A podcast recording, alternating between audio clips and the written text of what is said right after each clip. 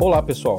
Esse é o Pílulas Tributárias, um podcast para comentar os assuntos que foram destaques na semana nas áreas tributária, contábil, trabalhista e previdenciária. Eu sou Paulo Lima, consultor jurídico na área trabalhista e previdenciária. Eu sou Luiz Carlos, consultor jurídico na área trabalhista e previdenciária. No segundo semestre de 2022, foram promulgadas a emenda constitucional número 124 e a Lei 14.434, que instituíram um piso salarial nacional para enfermeiro, técnico de enfermagem, auxiliar de enfermagem e parteira.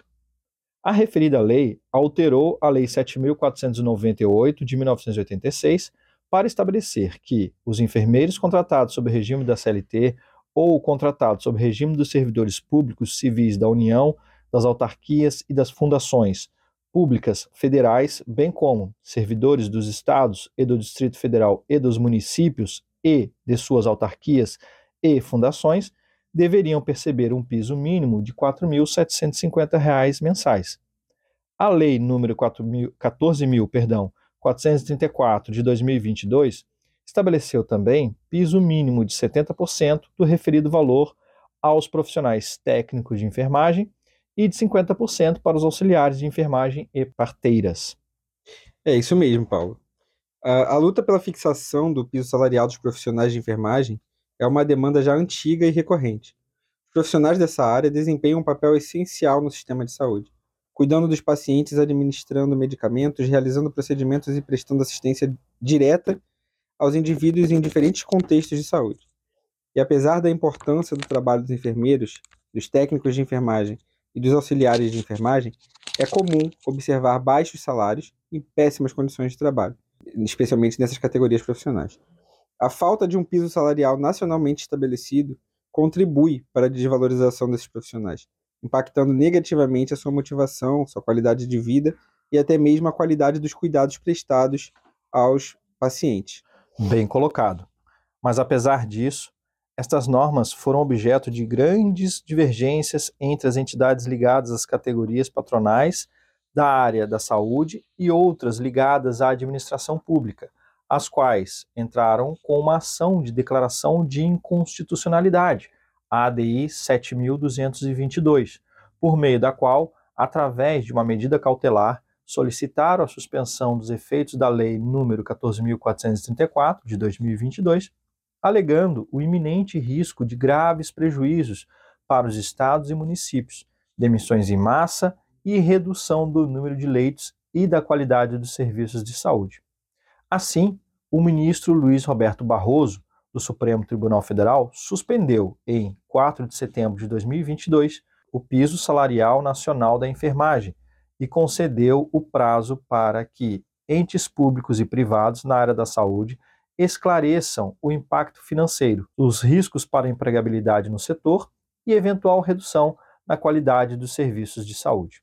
Ocorre que a suspensão da emenda constitucional número 124 da Lei 14.434, por meio de medida cautelar, também trouxe muitas dúvidas aos operadores do direito e aos, aos profissionais de departamento pessoal, que ficaram na dúvida principalmente sobre se deveriam ou não aplicar a lei na época aos respectivos profissionais.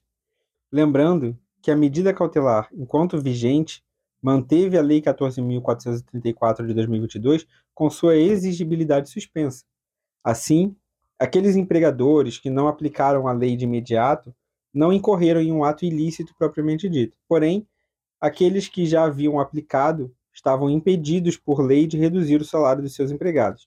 Mas, Paulo, agora essa questão já, já estando resolvida, né? É, quais foram os objetos de discussão pleiteados nessa ação direta de inconstitucionalidade? Em suma, as entidades ligadas às categorias patronais da área da saúde e outras ligadas à administração pública que entraram com a ADI 7222, alegando não poder atender às exigências da Lei 14.434 em razão da situação financeira dos estados e municípios, da empregabilidade, que inclui as empresas do setor privado e com risco de demissões em massa, e da qualidade das, dos serviços de saúde, com forte risco de queda no número de atendimento ao público em geral. Isto, Luiz, aos olhos do ministro, causou muita preocupação. Vale a pena citar aqui a violação ao princípio federativo, que também foi objeto de alegação na ADI 7222, onde uma lei federal não pode impor piso salarial a estados e municípios, sem aportar integralmente os recursos necessários para cobrir a diferença remuneratória, sob pena de comprometer sua autonomia financeira. E isso é cláusula pétrea da Constituição é, brasileira. Perfeito.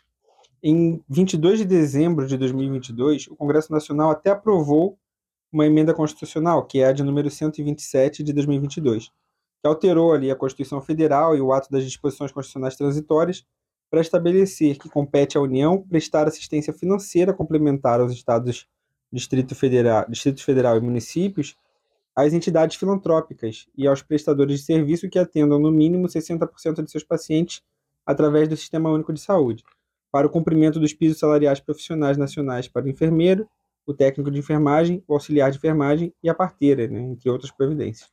Contudo, como a referida emenda constitucional carece de uma regulamentação, ainda não era, na época, possível suspender aquela medida cautelar. Em maio de 2023, fora promulgada a Lei 14.581 de 2023, que abriu o orçamento da Seguridade Social da União em favor do Ministério da Saúde, é, crédito especial de 7 bilhões e 300 milhões de reais para fins de assistência financeira complementar aos estados, ao Distrito Federal e aos municípios para o pagamento do piso dos profissionais da enfermagem. Essa norma permitiu que a medida cautelar voltasse a ser objeto de análise pelo ministro Barroso, onde ele entendeu que foi cumprido parte do seu propósito, haja vista que permitiu a mobilização dos poderes executivo e legislativo para que destinassem recursos para o custeio do piso salarial pelos entes subnacionais e entidades integrantes da rede complementar do SUS. No entanto, o financiamento previsto nas normas recém-editadas não reduziu nem endereçou de nenhuma forma o impacto que o piso produz sobre o setor privado, de modo que subsiste o risco de demissões em massa e de prejuízo aos serviços hospitalares. Portanto, o ministro Barroso, em 15 de 5 de 2023, revogou parcialmente a medida cautelar, de modo que se restabeleceu os efeitos da Lei 14.434 com exceção da expressão acordos, contratos e convenções coletivas, constante do artigo 2 parágrafo 2 daquela lei, para que seja implementado o piso salarial nacional por ela instituído.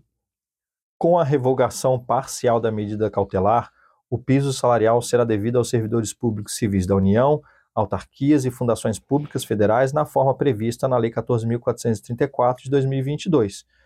Em relação aqueles servidores públicos dos estados, Distrito Federal, municípios e suas autarquias e fundações, bem como aos profissionais contratados por entidades privadas que atendam no mínimo 60% de seus pacientes pelo SUS, a implementação da diferença resultante do piso salarial nacional deve se dar em toda a extensão coberta pelos recursos provenientes da assistência financeira da União. Já em relação aos profissionais seletistas em geral, a implementação do piso salarial nacional deve ocorrer na forma prevista na Lei 14.434 de 2022, a menos que se convencione diversamente em negociação coletiva, ou seja, convenções coletivas e acordos coletivos, a partir da preocupação com eventuais demissões e, e outros problemas que eventualmente possa causar. Bom, então, convenção coletiva poderá prever pagamento de piso salarial inferior ao previsto em lei segundo a medida cautelar do STF? É, é isso, isso, mesmo? É isso mesmo, Paulo.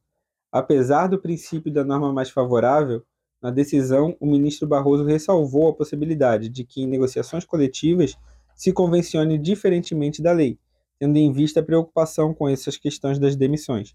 Ele se utilizou de um entendimento já praticado pelo STF, no sentido de que são constitucionais os acordos e as convenções coletivas, que, ao considerarem a a adequação setorial negociada pactuem limitações ou afastamentos de direitos trabalhistas, desde que respeitados os direitos absolutamente indisponíveis, adequando-se ao novo princípio do negociado sobre legislado, instituído pela reforma trabalhista de 2017.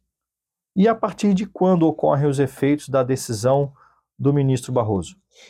Bom, aos profissionais seletistas em geral, a partir de 1 de julho de 2023 e aos demais profissionais de forma escalonada, como disposto na portaria do Ministério da Saúde 597 de 2023.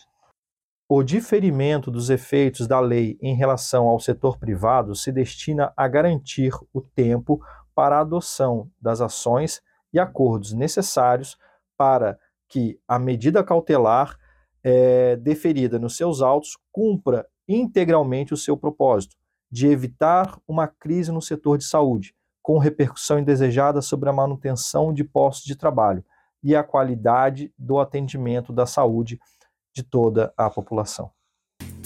Bom, gente, esse foi o Pílulas Tributárias. Obrigado a todos que nos ouviram e aguardamos vocês no próximo programa. Obrigado pela atenção e não deixem de nos acompanhar nas redes sociais. Até mais. Até mais. tchau. tchau. tchau.